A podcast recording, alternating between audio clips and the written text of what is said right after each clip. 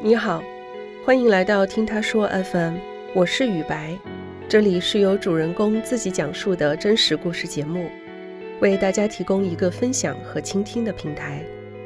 有一个问题想跟大家一起思考一下：如果另外一半突然破产、负债累累，不知道有多少人愿意陪他一起还债呢？今年年初，在某短视频平台上，一对跨国夫妻得到了网友的热切关注。他们曾经一度跌入人生的谷底，面对远在意大利的恋人欠下的巨额贷款，女方到底会怎么抉择呢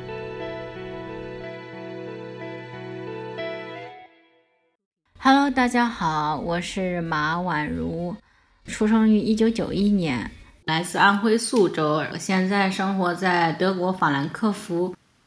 我是在网上认识的我老公，那个时候我可能十九二十出头，他的话比我大个十来岁。当时我是在上海剑桥大学读书，他是在意大利工作。他爸爸是意大利人，然后妈妈是孟加拉国。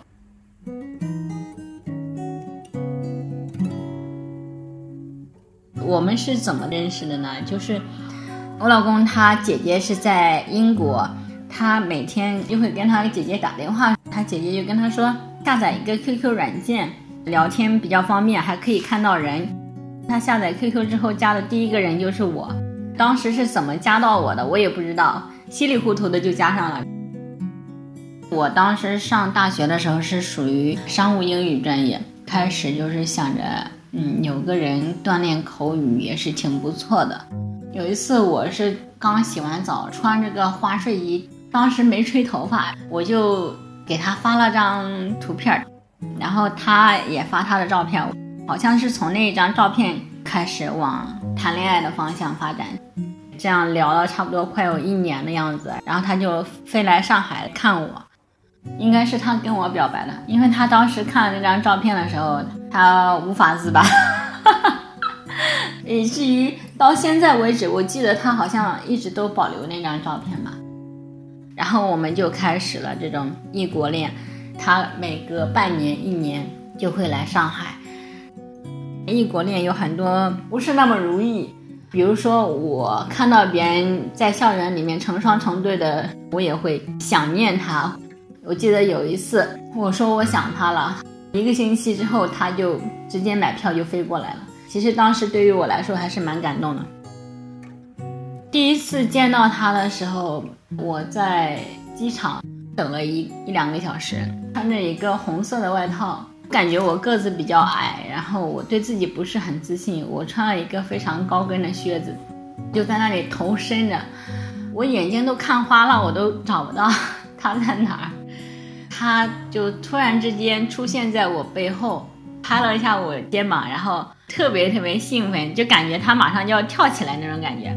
他个子也不高，短小精悍型的，并不是我想象中的那种外国人高大威猛的感觉啊！我就想算了吧，长得好看 就原谅他。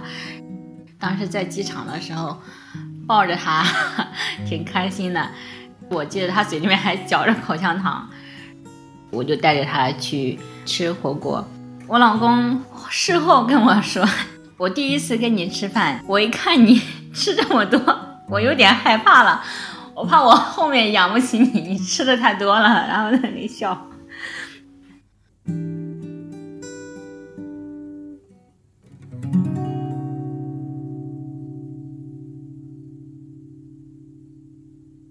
当时嘛，他是给人打工，我觉得三十岁出头嘛，三十而立，男人是不是该闯一闯自己的事业？他当时是攒了有大概。五万欧元，然后和人民币差不多有四五十万吧。他是想拿着这些钱来中国创业啊，或干嘛的都行。他问我要不要来中国，我当时很犹豫，我也不知道他要不要让他来中国，因为我想着如果哪一天跟他谈崩了，我觉得挺对不起他的。我说那你要么你在意大利这么长时间，你对意大利什么都比较清楚，那你就拿着这些钱在意大利创业吧。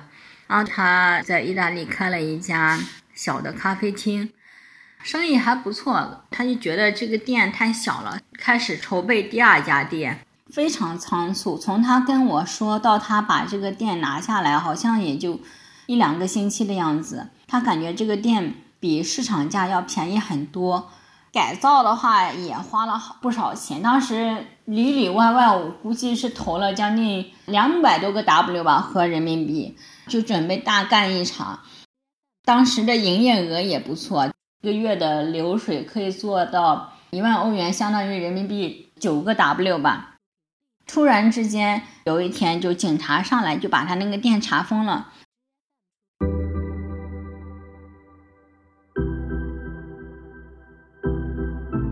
盘给他店的这个人，这个店的资产是属于他和他老婆两个人的。但是呢，他和他老婆离婚了，他是背着他的老婆把这个店卖给了我老公。在起诉我老公之前呢，其实他是有发过一封邮件，我老公没有把这封邮件当回事儿，就是原店主的这个老婆直接就把我们告上了法庭。然后当时法庭审理的是，这是相当于一场商业欺诈嘛。主犯消失了，到哪里都找不到他。我估计他是可能逃到了一些其他的国家，然后改名换姓了。一直到现在，然后那个店还是封着的。犯罪嫌疑人还没有抓到之前，其实这个店的财产谁也不能拿到。这个案子嘛，就这么一直搁着，不了了之。然后意大利的警察也是非常不给力。我们还有银行的贷款，突然之间一下子就变得非常非常穷。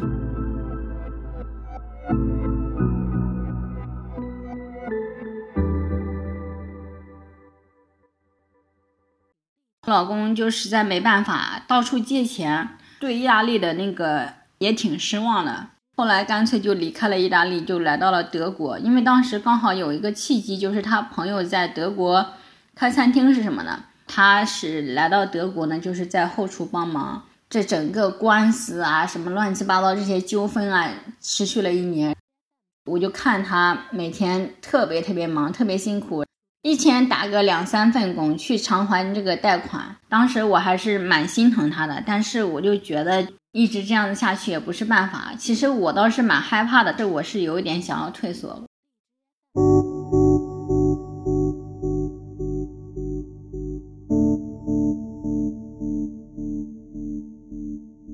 在上班的时候，每天都会看着电脑屏幕就会流眼泪。就是感觉像是自己得了抑郁症一样。当时我有想过，要么就离开吧，就是我还年轻，放弃他的话，我可以再找一个比他更好的，最起码没有债务的。他也忙于工作嘛，然后他也没时间去维护我们两个人的这种感情，就整天跟他闹，就一天吵三回架。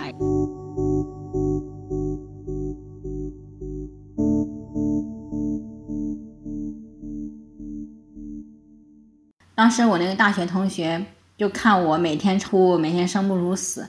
他说：“假如说你想要跟他一起度过这个难关的话，那么你就默默的支持他就可以。如果你不想跟他一起承担这个债务，不想跟他一起走下去的话，那么你也就请面一点你们俩分手。不管怎么样，你别一天到晚到晚这样哭啊闹呀，其实对所有人都是一种伤害。”当时他这一句话其实是点醒了我很多，闹了他一两个月吧，但是我老公就是每天安慰我，就说没关系啊，我现在在努力。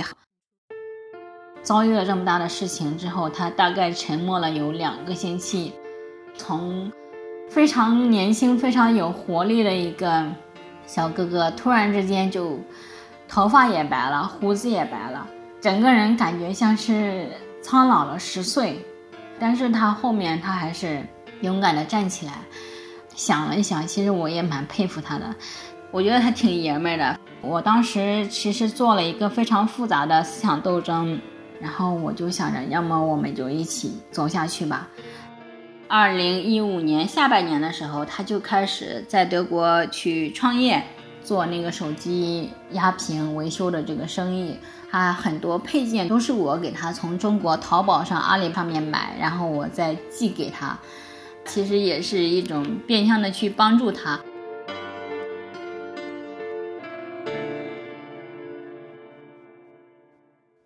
然后一六年年初那个时候，我们是见了一次面，我就怀孕了。我当时我说我现在怀孕了，我们还是把这个婚礼给办了吧。然后到了一六年的五月份。他从德国飞到安徽宿州，婚礼举行了也差不多有一个星期的样子。身边的人有人说你，哎，你要不要上个新闻啊？像我们老家外国人也比较少。当时我就觉得算了吧，嗯，就速战速决。婚礼当天晚上，就所有的宾客都回去了之后呢，我们两个人忙活到了半夜才睡觉。人家结婚当天洞房花烛夜，我们结婚当天我在忙着给他采购。这飞一趟的话，他行李箱可以带很多东西回德国，比如说寄一个机器或者是寄一些配件到德国的话，我可能运费要花掉两三千人民币。但是呢，他这一次来的时候，他就是空着箱子过来的，就是相当于飞到中国来带货。回，他捡到了钱，黑色的一个钱包吧，然后里面装的是一些现金。他说他睡不着，我说你，我说你咋了？他说我捡到钱了，有两万欧元吧。我说，你看你现在也欠那么多钱，完了经济压力也挺大的，我们自己拿去用应该没事吧？他说不行，这个钱是别人的，后面你会得到报应的。然后他就在那个捡钱的那个地方，大概等了。快一个星期吧，五六天，有一个年纪挺大的一个老头，他的养老金还是什么退休金什么，到最后确认了这个钱的数目之后呢，又把这个钱还给他了。这个老老人其实也是蛮感谢他的，就想要拿出一些钱感谢他，然后当时他也没要。也有一些人就是说啊，这属于好人好事嘛，就是登上媒体啊或干嘛的，当时他也没有去做这件事情。我觉得他这个人挺正直的，就自己都穷成那那样了，还还为别人着想。如果我要是穷成那个样子，我估计我可能绝对会动一些私心啊。然后我当时把这件事情跟我妈说，我妈说 我家老外，呃，死心眼儿。但是我觉得也挺好的，做事情坦坦荡荡。后面的一些年，我们也是受益的。二零一七年的时候，我是自个儿辞职创业，钱就稍微多一点儿，顺顺利利的我来到了德国。一六年十一月份，我家女儿出生了。一八年的三月份，我带着孩子飞到意大利，就是延签嘛，换成欧盟的签证来到德国。一八年十月份，算是我们一家三口团聚了。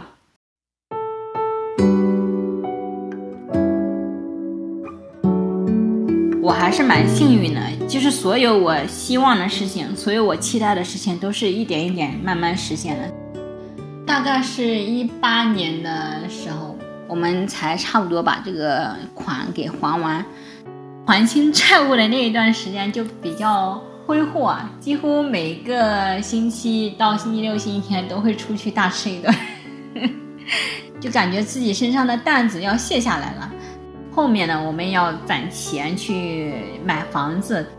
现在呢，就是我老公每天早出晚归，然后去工作，然后我在家里面带孩子，然后有的时候去做做代购，在快手上面经常会分享一下我在德国各种各样的一些身边的一些琐事吧。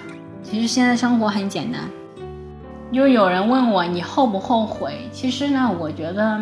所有的事情都是我自己选择的，身边人也有人劝我，就是说你找了这样一个老外，条件还不怎么好。国内的有一些传统的思想，就是嫁汉嫁汉，穿衣吃饭，我嫁给了你，你就要对我负责。但其实我觉得，从我打算出国的那一刻起，我就没有打算去依靠老外去改变自己命运，或者是改善自己的生活。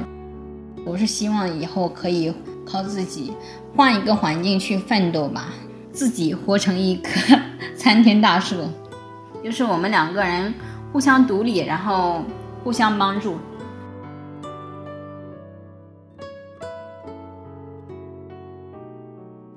Black cat，Black cat 用中文怎么说？黑猫。Little bird，这是啥？这是小鸟。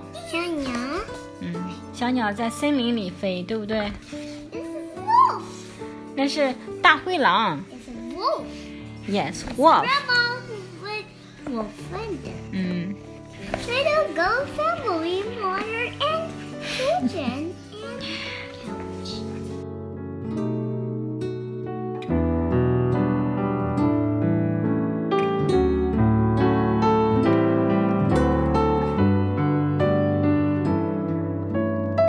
这个故事，你是不是又开始相信爱情了？欢迎在我们的评论区留言。你现在正在收听的是真人故事节目《听他说 FM》，我是主播雨白。如果你想分享你的故事，或是倾诉你的困惑，请跟我们联系。愿你的每个心声都有人倾听，每个故事都有回音。